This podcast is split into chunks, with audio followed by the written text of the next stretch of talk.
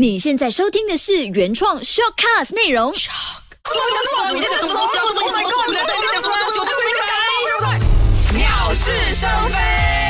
鸟是生威，你好，我是建伟。我是金鱼，安妞哈 C 哟，我是家具。你干嘛要扮韩国人？我是韩国爸。他扮韩国人，但是今天我们聊的话题跟韩国没有没有关系啊。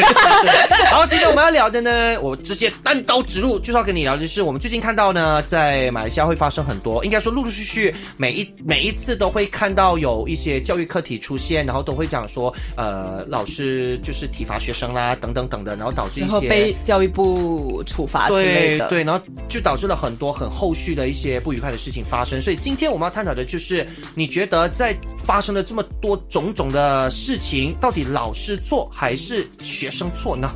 金哇鱼，你觉得？这个课题我还是要，我还是要强调一点，还是 based on 什么 case 咯？因为你要看到底学生做了什么事情，或老师做了什么事情，为什么老师要体罚他这样子的一个一个过程。但我觉得把事情带上社交媒体的，比如说我打一个例子好了，之前我们发生那个学生对对学生教老师阿光的事情，如果家长私底下解决的事情，可能就不会有这样大的问题咯。只是我突然间设了一个第三个立场这样啊。但是我们没有家长嘞。啊，就是就是呃，我还是觉得家长在这事情上是有责任的，因为孩子毕竟像你讲，可能之前提到的，就可能不太懂事。这样子学生不大懂事，其实家长就有责任去处理这件事情啦，这是我的立场啦。但家具呢我觉得的的话呢，我觉得呃是学生有错，学生有我觉得学生有责任，不可以讲他有错学生有责任。为什么这样讲呢？其实如果大家呃有经历过我们以前九零后出生的那个年代的话呢，或者是八零后，你就会发现到说。呃，我们被老师体罚是家常便饭来的，就是讲说，呃，我们被老师体罚是因为我们有错，我们做错了事情，老师才要体罚。那那个时候呢，我们是不敢跟父母说的。那如果跟父母说，父母有两个反应，第一个反应逮你谁了？一定是你做错事情哦啊，你做错事情啊。第二，第二事情，你做错事情再打了。嗯所以我们是不敢讲的。OK，那回到去老师的部分，为什么老师要打你？刚刚我就有讲了，老师要打你是因为你一定做错事情。那我觉得做错事情不是你的错，不是，它是一个成长过程中的一个一个一个必须要撞到一个东西。像我们从呃五岁开始上学到十十七岁中学的时期，这十二年当中，我们都在不断的探索自己的行为是对的还是错的。所以在这段期间呢，我们一定会有一些磕磕绊绊。所以老师呃老师的体罚是会纠正你的你的行动跟你的行为，告诉你说这个是错的，那就会造就说你以后出来社会的时候 become a better man。就是你是什么人，就是会在学校里面把你塑造起来吗。对，因为你的这个时候就是开始你在很 flexible 的时候，你的个性还没有定型的时候，老师就是扮演着帮你塑造成一个非常好、非常有责任、非常一个正面的人的一个人格。当你出去社会工作的时候，你才能够应对一些东西。那除了这个之外呢，我们讲的抗压性的部分，我们来看一下以前，那为什么八零后的人就会讲说你们九零后哎呀很很软呢，很懒白白这样啊？因为以前我们可能被打的次数比你们还多。对对对，但是到九零后的时候，我们觉得哦，零零后哇，什么来的懒白白了他们，到我们现在懒白白了，为什么呢？这也是。我们抗压性也会比较低，那为什么我会这么说呢？主要是因为当老师提拔的时候，我们一定会有一些呃心理心理上或者是生理上的一些压力跟痛楚，就会无形中增加我们的一些抗压能力。那现在的现在的家长动不动就是，哼，你打我儿子，什么打我，像那个骂阿瓜的那个对啊，所以我才说家长其实 在上这些事情上面是有一定的责任的。对，所以就变成说，呃，学生就会被保护，被保护的情况底下，他们抗压性就会比较低，间接造成现在社会有很多呃人去自杀，但自杀其实是不好的，但是因为抗压性也是一个呃因素。而且他可可能变相他们可能不大尊重长辈吧，就是变成可能对咯就会的。有些事情你是错的，在原则上你是错的，但你基本上你要怎么去处理这件事情，家长真的扮演很重要的角色。我觉得家长可能也要做说教的部分，因为老师他除了教育之外，他其实还教你怎么做人。当然，当然无可否认，体罚是真的很痛的，每次啊，it's painful，it's painful 啊，就很痛。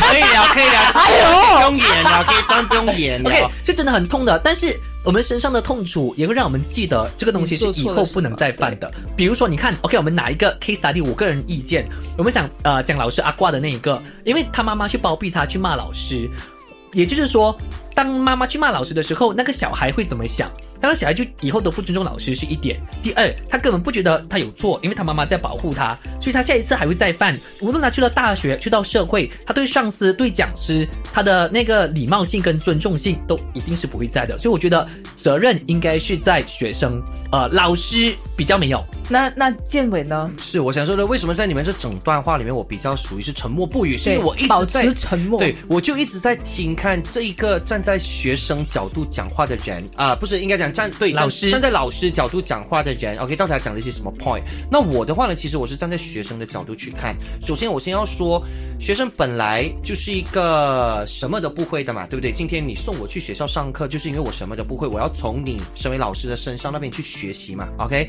那老师呢，你在我们学生的整个的形象，就是你是一个呃很神圣的人，因为你是教导我们的人，OK？我们有什么不懂，你纠正我们，你给我们知道。但是我觉得现在的老师可能会以很多的一些，比如说会以很多的一些借口，可能是说我工作压力很大，嗯或者是说情绪控制不了对情绪控制不来，或者是说呃我没有那个时间，一般有这么多的学生，我哪里可以去顾到这么多？我觉得这一些话。不应该成为一个借口，让你去把你自己的一些不爽啊，或者是一些呃压力呢，就是把它发泄在学生的身上。我知道现在的学生很皮很毛，我我我这个我我当然懂，但是你今天如果你只要是做到老师这份这这份工作的话，你应该是预了说，你应该是预了说。呃，这一份是一份不简单的工作，OK？因为毕竟我们是要教育未来的栋梁嘛，对不对？然后每一个人的，我们都一直讲一种米养百种人，嗯每个人性格都是不一样的。我觉得你应该已经是预了，你预了就是你要一时间要面对这么多的学生，林林总总的性格，OK？所以第一个，你在入行之前，我觉得你应该就开始要有那个警觉心，就是你应该要知道说，或者是心理准备？对你应该有那个心理准备，你的你的你的心理建设一定要比任何人或者是任何行业对来的更强，因为你经常面对的除了是小孩以外，还有小孩的家长。OK，这个我觉得，所以这个是第一点。所以为什么我会说小孩是无辜的？我觉得小孩没有错，错的是在老师，是因为小孩本来就是一个不懂事的嘛。不管你说他是中学生、小小学生或者是中学生都好，他们就是不懂事。OK，就算他们懂事都好，他们特地要做一些事情来激发你、激怒你都好。也是某一个方面来看，其实也就是因为他们不懂事，他们才会做出这些所谓的幼稚的行为啊。那你身为老师的话，你是不是应该就是要有这个责任去教育好我们？但是教育这一方面，是不是真的一定要用这么激烈？我们说激烈哈，我没有说体罚不好。但是我们现在看到很多的新闻都是过于极端的嗯这种体罚方式了，比如说两年前之前就是有用 pipe 来打学生，哦对对对，然后弄到他的脚要截肢，对，比如说哦这是非常严重的事情。对对，这个这个真的是那个时候闹得很轰轰烈烈的。包括如果你说啊，呃，学生可能讲了一些话去刺激你，刺激你，然后你突然间就赏他耳光。我觉得这种东西，你看啊，呃，这些行为你会导致小孩子的心里有一个阴影在，而且你在大庭广众的情况下，你就赏他一个耳光，你会让他留下一个所谓的，呃，以后他他可能就不懂要怎么去面对他的这一班学生，他就觉得自己很丢脸等等的。OK，当然我还是那一句，我知道说。小孩子他们有时候一些行为真的是不得不让你去去做，呃，做出这种很反，肯定会觉得想说，哇，你讲就很轻松嘞哈。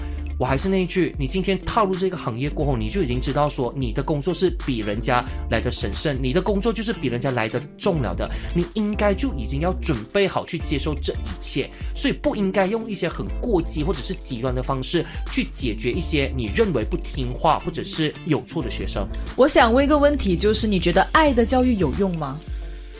我自己觉得啦哈，我自己觉得 OK，我我我必须先表明我的身份，因为我自己 part time 我也是去教书，我也是老师，没有没有，我也明侦探開啦，呢不是不是，因为呃，为什么今天可能谈这个话题会会稍微比较严肃一点点的原因，是因为我觉得，呃，很多时候会听到老师都会说我没有时间，我明白现实的一些烦恼，OK，、现实确实有很多的工作让你真的喘不过气，OK，那我自己教书，当然我也不是像是学校那种正规的的的那种呃教书方式，小学在一堂课里面上课这样子我我的学生其实也不会是一班四十多位，OK，不是想说可能同一天里面可能我要跑五六班去教课，OK，但是我想说的是，小孩子其实他们真的就是一张白纸。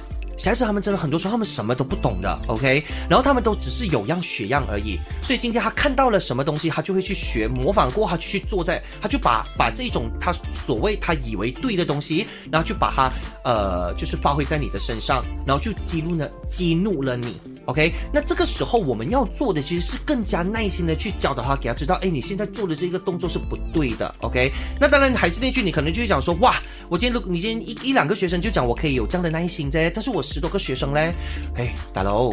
现在你做老师，我们都知道老师就是一份有爱心的爱心教育的一份工作嘛。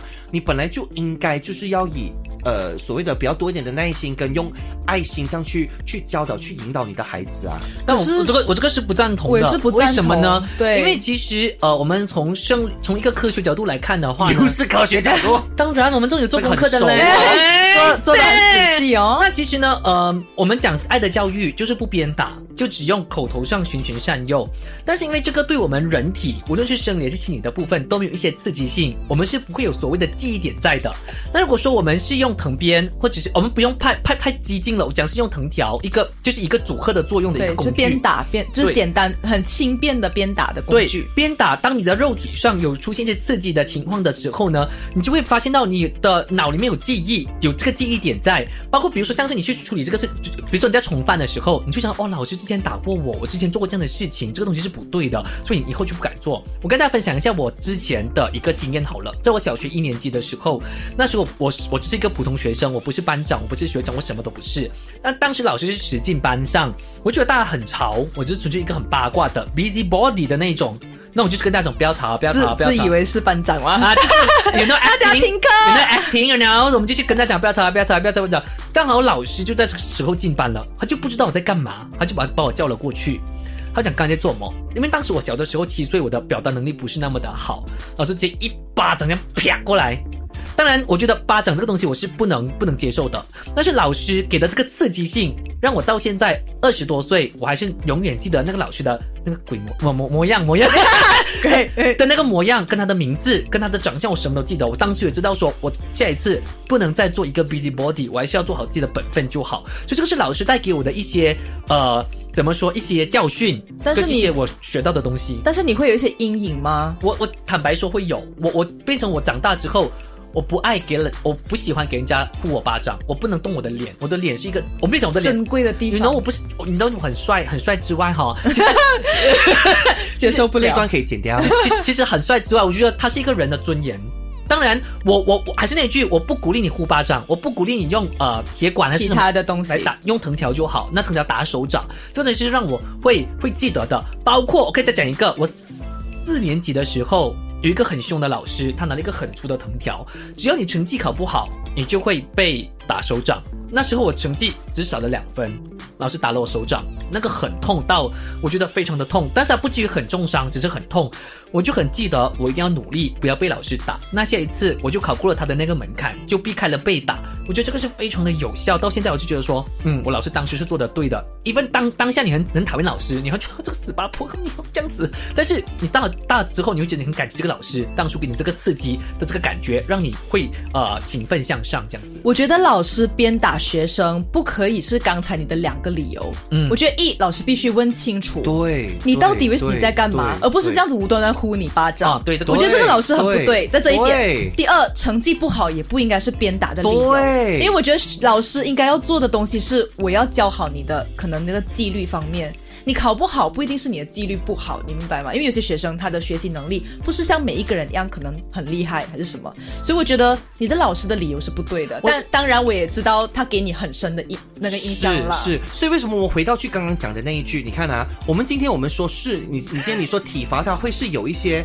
体罚它会是有一些所谓的让你有那个记忆点在嘛，对不对？但是不是到过激的体罚？对，因为这你看，而且这两个理由太不对了。对，而且刚刚嘉俊已经说了，他说他现在长大变成他已经不能忍受人家呼他巴掌，你看已经是留下了一个阴影在你的身上。所以今天我其实在一直在聊着的是说，你今天我们身为老师的话，你一定要比别人多一点的耐心，你一定要比别人多一点的关爱。这是你的职责一定要有的，你不能就是在呃说我没有时间啊，我没有我我已经没有呃我我太多东西要忙了，我根本没有时间去理这些东西，反正我眼前看到什么我就去做我应该做的事情，我觉得这样是不对的。所以回到去，如果刚刚你们说，你们刚刚有说哦，你们觉得可能爱的教育，呃是比较可能稍微呃比较缓慢。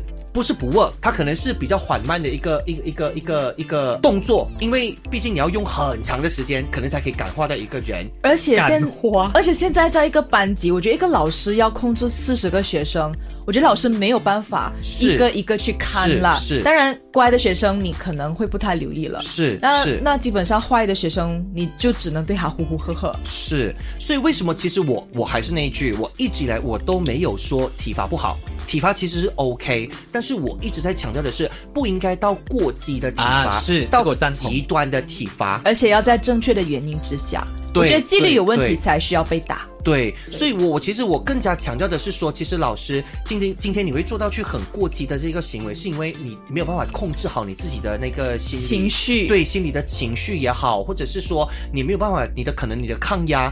呃，比较低，所以才变成呢，你很容易一点点事情，你就突然间反应很大，你做了很过激的这个动作。但是今天我要讲的是，身为老师的，因为小孩，我还是一直要说，小孩是真的是天真无邪，他们真的是无辜的，很多时候他们真的是需要多一点的。呃关心跟关心对，更多一点的关心跟专跟一些注意力，甚至是说他们需要有一个人会一直无时无刻的提醒他说你这个动作是不对的。那今天你身为身为这个我们所谓的人类灵魂工程师人人类灵魂工程师的话，这个应该是作文常写的。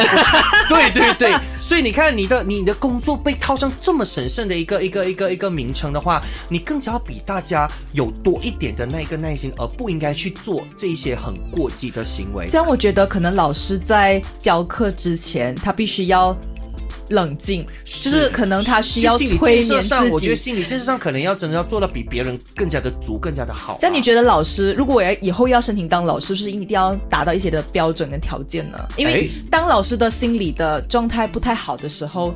呃，可能他也不太会表达出来。像你讲的，他其实情绪上面有问题的时候，他可能只是向身边的人抒发，可能也不会太像呃老师啊，或是他的老板啊之类这样的抒发。但你其实你觉得，其实你们个人是会觉得说，老师是不是需要去上一些心灵课程、心理辅导课程 OK，我们我们先回归问题的最根本，为什么老师，我们以前的老师可能是真的还好的，为什么现在这个二十一世纪的时代呢，老师的压力会越来越大？为什么心理层面会出现很多问题？为什么很多老师要去跳楼？，对根本的原因在哪里？因为他们的工作量实在是太多了，对对对。所以这个它是一个整体体系的一个问题。老师的根本本来就是在教书，不是在做文书的工作。如果能够减轻文书的工作的话呢，其实我相信他们心理层面的部分也会比较容易调试过来的。所以你不能讲说，呃，老师，你不能怪他讲他的老师不，我们我们的老师的那个心理层面有问题，因为根本的问题都没解决到的话呢，他们要怎么去调试自己的心理？包括像我们上班族，我们也知道我们的工作量偶尔会很大的时候，我们只是偶尔会很大，我们都会有点埋怨了。更何况老师是长年累月，一年三百六十五天，每年每年到他们退休的时候，从他们一入行可能二十多岁，到他们做六十岁的时候，整整四十年都在一个非常忙碌、非常疲惫的状态在工作。可能早上七点要上课，直到可能三点要开会点，还有什么运动会之类的有的没有的东西的时候，其实心理层面那个压力会很大，他们会有这样的一个心理层面，他不是他不对的，他是不对的，他们心理的控制不好是不对的，但是因为是这些因素导致他们有这样的一个偏激的行为，是能够被理解的。但是我觉得说，今天还是那一句，今天你入了这个行，你已经遇我我我我我不是我 OK，我没有说刚刚将军讲的这些不对，他确实还是有他的一些因素所在。只是我觉得，如果今天当你已经知道有这一些，你看每天报章都会在聊，然太后你自己也知道，对你自己也知道说我们入行的时候当老师的那些 criteria 是什么了吗？但是你最终还是选择要入行，就好像我们知道说当警察，警察他就是一个很冒险的，对吧？嗯你已经知道他是可能随时会没命的，对吧？大家应该认同吧？所以所以美密的一个行业，但是你最终还是选择进来的这个行业，你就不能最后再怪讲说哇为什么会这样的？所以到头来我还是我还是比较强调的那一句，就是说，今天你要 take 这个所谓的 challenges，OK？、那你就，英应该文嘞 Of，challenge course, Take the risk，对，你就我也是要标英文。对，就是你就是要准备有那个 risk 出现，OK？所以你你应该，我觉得刚刚呃金鱼有讲到的一个点是很好的，你应该就要开始就是先要有在心理上你应该要准备好。所以我觉得如果你说在入行之前可能去上一些跟心理上有关的一些课啊，我觉得某个程度上其实它会起到一些帮助的作用啦。或者是我觉得可能老师呃，可能学可能学一下怎么深呼吸法之类的。可能我觉得我个这是我个人的意见，因为我也当过安亲班的老师，我很清楚知道，我只是雇三个学生，可是我已经被他们气到，我真的是会跟我自己说。你这样打下去就完蛋了，我会这样子跟我自己讲。可是因为我哦现在面对的只是三个学生，所以我不能说，我不能理解，我其实没有办法想象现在的老师要面对四十个学生，然后如果你真的说要爱的教育，我怎么可能会顾到每个学生？其实我之前在十九岁的时候当过幼儿园老师，在二十三四岁的时候呢，我当过小学领教。那当时我是以一个呃。赏罚分明的角度出发，比如说像是他们听写的时候，他们十题，我就跟他们说，OK，如果你对八题以上，那我会送你礼物；那如果你对五题以下，那我可能就会要呃鞭打。可是我的鞭打的部分，它并不会是一个很偏激的打很大力到会受伤，没有，就只是给大家一个警惕性，只要你努力的话，你就会有礼物；那如果你不努力的话，你就会有受到惩罚。这个东西呢，就是老师的一个出发点，所以我就讲说，有我就我是觉得老师有罚就要有赏。你不能一味的在罚，因为从一个心理层面出发的话，你一直这样罚罚罚下去的时候，其实呃学生就觉得哦，为什么我会好像很很没有用的感觉？那你没有一个刺激的奖励给他的话，他就会有这样沉沦在沉沦在这样子一个氛围当中，一个心情当中，所以需要看你是什么样的老师。所以我就觉得说，每个老师当老师的时候，他们在入行之前，他们的出发点都是好的，他们都是希望为学生好的，他们都希望说把学生教得好。没有个老师讲说希望学生是很烂，因为我们常常在报章上都看到说，很多老师因为他的学生很成功，而可能很感到感到骄傲。那可能到大学毕业了之后，他特地邀请老师我去参加他的毕业典礼，跟他他拍照。对老师的印象还是很深刻的，对，吗所以这些就是一个一个老师的一个责任，他们的出发点都会是好的。那我没有讲学生不好，只是因为学生的一些。呃，行为是导致一些老师可能呃情绪上面没有办法调试过来的一个点，所以我是觉得说双方都有责任，是要看一些情况跟一些呃地方，就是地方呃时间点而定啦这个东西。那大家都在讲自身的经验，那我就先讲我自身的经验。好了，我们要进下一个单元呢。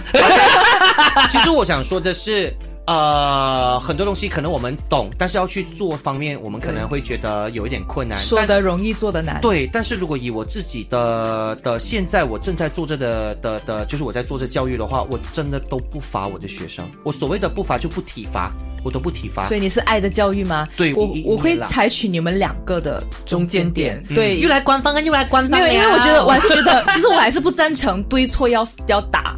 就是就算是轻打也不对，因为我觉得真的不是每个学生会这样，因为我自己本身也教过一个真的学习能力非常差的学生对，他是连基本的一加二都不会。打他也没有用。对，所以我我觉得是这样来讲，你要在适当的时候啦，比如说他刚才讲的体罚可能是行为上的不当，我就会打他咯。嗯但如果是像我刚才讲那个学习能力很很差的学生，他就是一被老师打，他的数学不会进步，你明白吗？就是他没有办法，因为不是每个人一打他就会记得说哦这个东西是这样的。但当他的脑没有开发去懂这个所谓的数学题的时候，基本上你打他就算是轻打，他也不会记得的。因为我觉得，所以在这方面你可能就要用爱的教育了。是好啦，反正这个时候呢，我相信，呃，我们都有站在不同的角度跟不同的立场在看这件事情。那而且我觉得今天我们是达不到一个共识，我们三个各自都各自一个不会有共识的。我们现在马上来进入一下金鱼的这个单元。知道吗？不知道吗？不知道吗？不知道吗？不知道吗？不知道吗？不知道吗？不知道吗？不知道吗？不知道吗？不知道吗？不知道吗？不知道吗？不知道吗？你知道吗？你知道吗？突然间忘记。OK，你知道吗？这个单元呢，其实就是呃，要讲关于一些交通令的东西。交，sorry，不是交通令，交通令，明明讲教育变交通令是什么 sorry，来了？我把那个玉吃掉了，应该是教育通令。哦就之前可能发生很多事情之后，教育部其实发出了一个教育通令。那这个教育通令呢，基本上它会讲明一样东西，就是嗯体罚只有校长和纪律老师可以哦体罚。你们想一下，我们以前常常被老师打，对吗？其实老师是不可以打学生的。这个体罚其实呢，根据教育通令呢，它其实有分三个类类型的。那第一个就是轻，就是你犯了很轻的罪，然后不是不可以讲罪，犯了很轻的错误，然后再就是中的错误，还有重的错误。那么轻的错误呢，基本上家这个应该叫老师呢，其实只可以辅导你。或是我可以警告你，我是不可以打你的。那基本上言语上的对一个劝说啦。，对，其实教教育通论上面有写很多，但我没有办法一一列出嗯是什么叫做嗯嗯轻啦。那我只可以说它有这样子的一个东西咯。那接着就是个中，就是你犯了一个中型的错误之后呢，老师可以鞭打你，应该是纪律老师和校长可以鞭打你，但是男学生只可以打手心，OK，女学生是不可以被鞭打这个是。校长跟纪律老师吗？对哦，所以这样女学只有校长生如果犯到中就是中等的这个程度中中程度的错误错误的话老师是不可以打她的，哦，但是可能可以哦警告他，或是记一个小过还是大过之类的。OK，那接下来就严重犯错，当然是更严重了，就打 pat pat 咯。那打 pat pat 它也是有条件的哦，就是说你的屁股呢，你的臀部应该用斯文一点字，你的臀部呢必须要上面有一个东西遮住。就是可能一块布在上面，这样我打你的时候可能不会太用力，可能会导致你屁股哦有一个呃有一个中间隔着一个东西有一个东西这样打但是，还是一样，女生又是不可以。女生不能打，而且只可以打三下。所以就是讲女生就是很安全就对了嘛，对不对？我觉得可能教育部可能在这上面可以再呃修整过，因为我觉得这有点好像性别歧视歧视的感觉了，变成我都想当女生了，你本来就是女生啊，你们很坏呵。那体罚基本上还有在呃场合的，也要看场合的。第一，他不可以在周会的地方，周会不可以打人。会很羞辱。对，因为会影响学生的尊严。对没错那第二呢，就是呢，授课期间是不可以打人的，这是现在最新的教育统令啦。下次我们再讲人权就对了啦。对啊，对啊，而且呢，如果公务员他已经违反了这一个指示之后呢，基本上他除非有学生投诉，那呢他就会变成是被记过，或者可能是被调职而已。除非进入了这个所谓的刑事程序，那刑事程序呢，他就会可以在刑事法典、伤人罪还有儿童法令之下被控咯。那基本上他可能还要看他的轻重来决定他的那个刑罚，所以可能会是罚款而已，也可能会监禁。OK 嗯那家长如果遇到孩子被打的时候怎么做呢？当然不能像那个阿瓜的学生的妈妈对，骂骂骂骂老师阿瓜的，对不。提倡把任何事情都放在社交社交媒媒体上，或者是。对公然去呃直接指责老师的对错，因为我觉得老师也是人，他也必须要有情绪。所以第一件事情，如果你发现你的孩子真的是伤势非常严重的话呢，记得带孩子到附近的医院做检查，然后带着医药报告，然后去还有照片人证去教育部投诉，再看看看教育部会采取什么样的行动咯。可能会，如果你要报警的话，可能你就要去到警局报警啦。好了，那现在呢，我就还蛮期待建委的那个未选嘞。对我我也好，我也好奇会选什么什么。对，我们来进入建委的单元。怎么办呢？这个好吗？嗯，这个不好。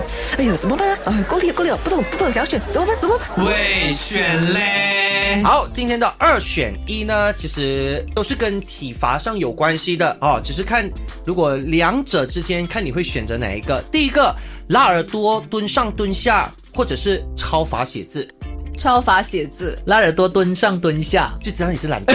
真的好，第很麻烦的，要写字。对，但是但是编字啊，可以练板这边而已对啊。I don't 对，like- 某个程度上可以学更多的生字。Me don't like it。我可能可以变成书法师哎，哈哈，第二个呢，打手还是打屁屁呢？打手，打屁屁，因为我不想给他看我屁屁，因为我屁屁很大。我不想给他看屁屁。这个这个我们就要关于所谓的这个家俊的屁屁很大的话呢，嗯 有机会我们解释解释我们一下 upload 去啊。Facebook 啊，Facebook 了一下这样，自己宣传我怕你是的传 upload Facebook 我们掉粉啊。直接变零。OK，下一题。好，第三个罚站还是挂牌上课？就是以前不是会有什么，比如说我很吵，然后我就挂一个牌，就是我是懒惰虫这对，或者样子的说我是鸡渣鸡这个是，罚学生还是我自己也被罚？就是你你是学生啊对，你是学生啊，哦就是你是我跟我是啊学生就是你觉得你宁愿罚站还是挂牌，但是你可以坐着在课堂上上课。哦，但是我罚站，罚站因为挂牌太丢脸了。挂牌太伤我自尊心了。这个说人权的时代，我就是不爱我的人权被侵蚀。但是你可以坐着上课哇，没关系我的罚站你要站你要站一两节哦。可是人权就是一切。那你宁愿留堂？就比如说，如果你今天呃做错事情，嗯你宁愿被留堂还是见家长？留堂，流堂，他就是不想感觉见家长，对对感觉见家长是很大件事情，对，好那犯了犯什么滔天大罪这样。好，最后一个呢，其实刚刚在我们上一段一直聊天那边呢，我已经知道他的选择了。不过意思意思要问一下，就是每天爱的教育还是体罚？每天呐、对，每天。你为什么总是让人家选每天不要这样，你不要这样，你不要这样，你不要这样，你不要这样，或者是我怕体罚你、打你，你才记得不要这样了。如果我体罚，我怕它越来越严重，所以我还是选爱的教育。我中间。呃没有的中不间要再二选一，你听我解释，因为我的方式呢，就会是刚开始我会走爱的教育，但是我发现到爱的教育没有用的话，我就开始有一点体罚。错了错了，你不是老师，你是学生啊你是学生的话，你希望你是每天爱的教育还是啊，都被嗨我忘了，我以为是啊呃都我还是属于嗨爱的教育，当然。对？啊，都嗨讲清楚吗？啊，多嗨。这个没有听清楚 对对对，我们听楚。其实我那如果是选手，当然选爱的教育啊。当然了，那个我是老师，我就会选体罚。你 体罚，体罚，我怕我我中伤。我会选爱的教育。